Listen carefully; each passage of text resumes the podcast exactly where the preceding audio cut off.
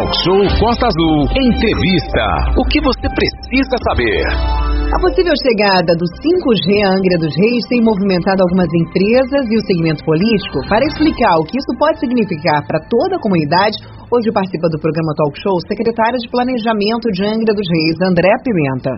Pois é, Aline, é uma matéria bastante interessante que a gente, mais uma vez, traz aí em primeiríssima mão essa discussão. Já teve a primeira etapa, que é a etapa é, de Câmara, de regulamentar a regra do jogo, a legislação passou pela Câmara Municipal.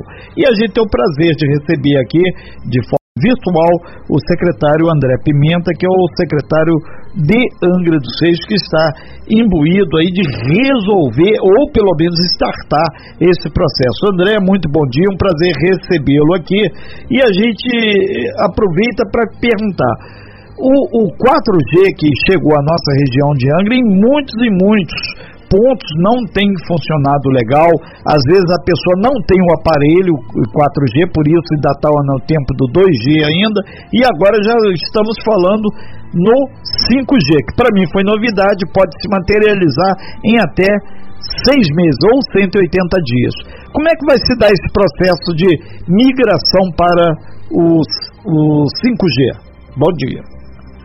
Bom dia, Aline. Bom, bom dia, dia Renato. Bom dia a todos que estão nos ouvindo. É um prazer aqui, em nome do prefeito Fernando Jordão, estar tá trazendo essa, essa informação aí extremamente positiva para o município. É, nós estamos entre 1% dos municípios aptos com legislação para receber aí a tecnologia 5G.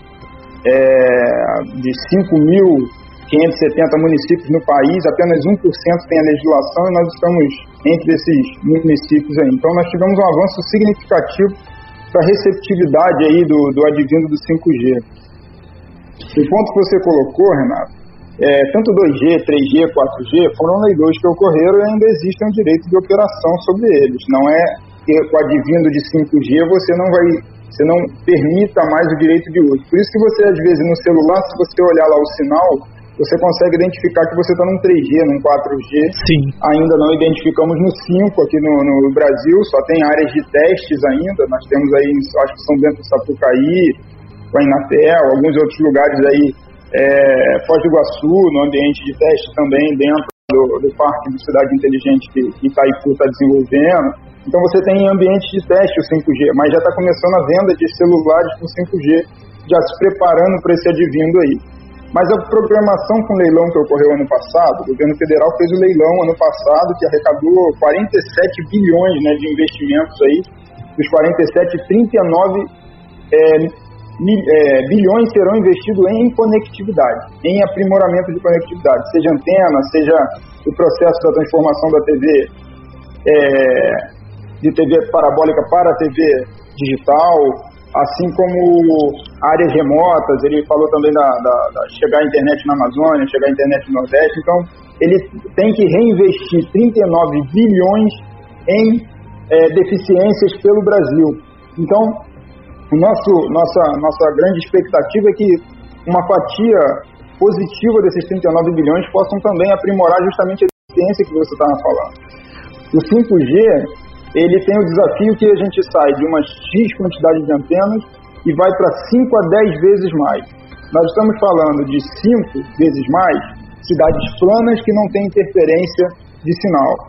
Já a nossa, que é, tem regiões insulares, nós temos ilhas, oh. nós temos uma, uma e mar, pode, provavelmente existe a possibilidade de a gente estar entre os 5 a 10 aí, com, com mais do que os 5 que seria a quantidade de sinais. Ô, ô André. Mas existe.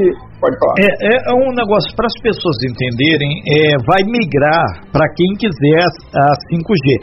Só que tem que a, a pessoa que tem o 5G, para que ela funcione bem, é, para Angra ter esse rótulo de cidade inteligente, a pessoa vai ter que botar antena no, no teto da casa dela, ou no prédio, ou no condomínio, para poder ter acesso a esse sinal. É, é basicamente isso. É, basicamente, provavelmente em prédios ou próprio nas torres existentes. Só que a vantagem do 5G é que você não, você, o equipamento é de menor porte, você tem um equipamento de menor porte, e que você pode colocar em cima de prédios. A exemplo de uma matéria até que saiu na, na, na, na imprensa é, do caso de Nova York que foi colocou em cima de prédios. Só que o, o ponto do, do 5G é justamente esse. A taxa dele de, de transferência é limitada. Então, até no, nesse caso que eu vi, até tinha visto essa matéria em Nova York, na, na, na em uma das vias principais ali, o repórter estava se deslocando e ele estava mostrando no celular como o sinal ia se perdendo.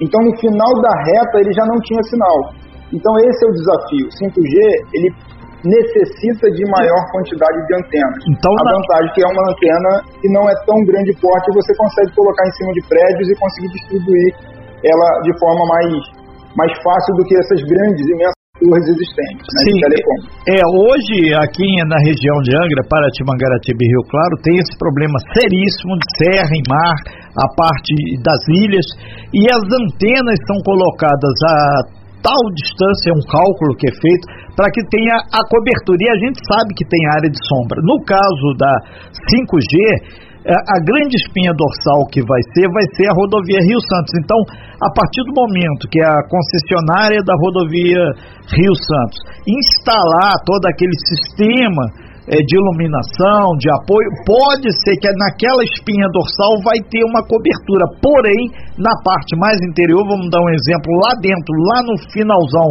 do Parque Mambucaba, o sinal talvez já vai ficar bem ruim, né? Sim, sim, sim. Só que o objetivo justamente dessa legislação é, é justamente atenuar isso, só para a título de entendimento. Antes dessa legislação, isso não era tão claro. Agora, por exemplo, lá na, na, na descrição é, do, do, da parte da legislação no artigo 1, coloca como que a, os postes de energia, o poste de iluminação pública, estrutura de suporte de sinalização, camuflados ou, ou harmonizados em fachadas em prédios residenciais e comerciais, eles passam a ter a característica de você agregar com a estação de tratamento de, de, de transmissão de radiocomunicação. Antes isso não existia. Hoje nós estamos caracterizando que o poste pode virar uma, uma torre, o poste vira uma torre agora. E, então... Fora que o próprio poste em si, hoje a chamada telegestão permite que um copinho em cima da luminária seja um, um tráfego de dados. No entanto que nossa TVP de iluminação pública, 10% dos postes vão ter esse copinho trafegando dados. Então, é, a mesma coisa pode ser para a CCR, que, que assinou sexta-feira e vai iniciar a operação de primeiro passo. Ela até, dentro da... da, da é, é bem, foi bem claro isso. Ela vai colocar, dentro da concessão dela, estava bem claro que haveria isso, mas não haveria em 100% do projeto dela. Ela teria um percentual, não lembro qual percentual, mas dentro da concessão da CCR, sim, ela colocaria o copinho de telegestão e tecnologias avançadas ali. É. Mas não, não, não sei exatamente a previsão de onde seria e qual quilometragem do, do contrato total dela. São 9 horas e 34 minutos, nós estamos ao vivo com o André Pimenta falando sobre a questão do 5G. Pode ser um assunto árido, uma coisa assim que é menos é, interessante do que a falta d'água, porém, isso é o futuro. Está aí, daqui a seis meses, daqui a um ano, vai estar tá fazendo parte da nossa vida. E o Talk Show está trazendo essa informação. Vamos só fatiar aqui uma questão, André. É, primeiro, a questão da CCR, você acredita que a partir de 1 de março deve ter instalação do posto de pedágio aqui? Eles já sinalizaram alguma coisa para a, o governo nesse sentido? O, a previsão na concessão é que o ano 1 pode ser instalado. Então a previsão é que no ano 1, o ano 1 são os 12 primeiros meses a contar de, de, de, de, março, né? E, então e... eles podem vir a instalar, mesmo porque a, a, a matemática do processo é, é, é, justamente viabilizar os investimentos que serão feitos. Então, ele no ano 1 um, tem o direito da instalação, mas os benefícios são muito maiores do que o próprio processo da instalação do, do é, o, da praça, né? O, o André, então, possivelmente aí no próximo ano, esse ano ainda, teremos aí a questão da tarifação na rodovia Rio Santos. A outra questão é o seguinte, teve a Enel X, que assumiu, entre aspas, aí, ganhou lá na B3, lá em São Paulo, para fazer iluminação pública de Angra. E esse avanço é, na questão do 5G frente à Enel X, eles já se colocaram à disposição, isso você falou, entre aspas, o copinho para sinalização para 5G também a Energia está nesse pacote?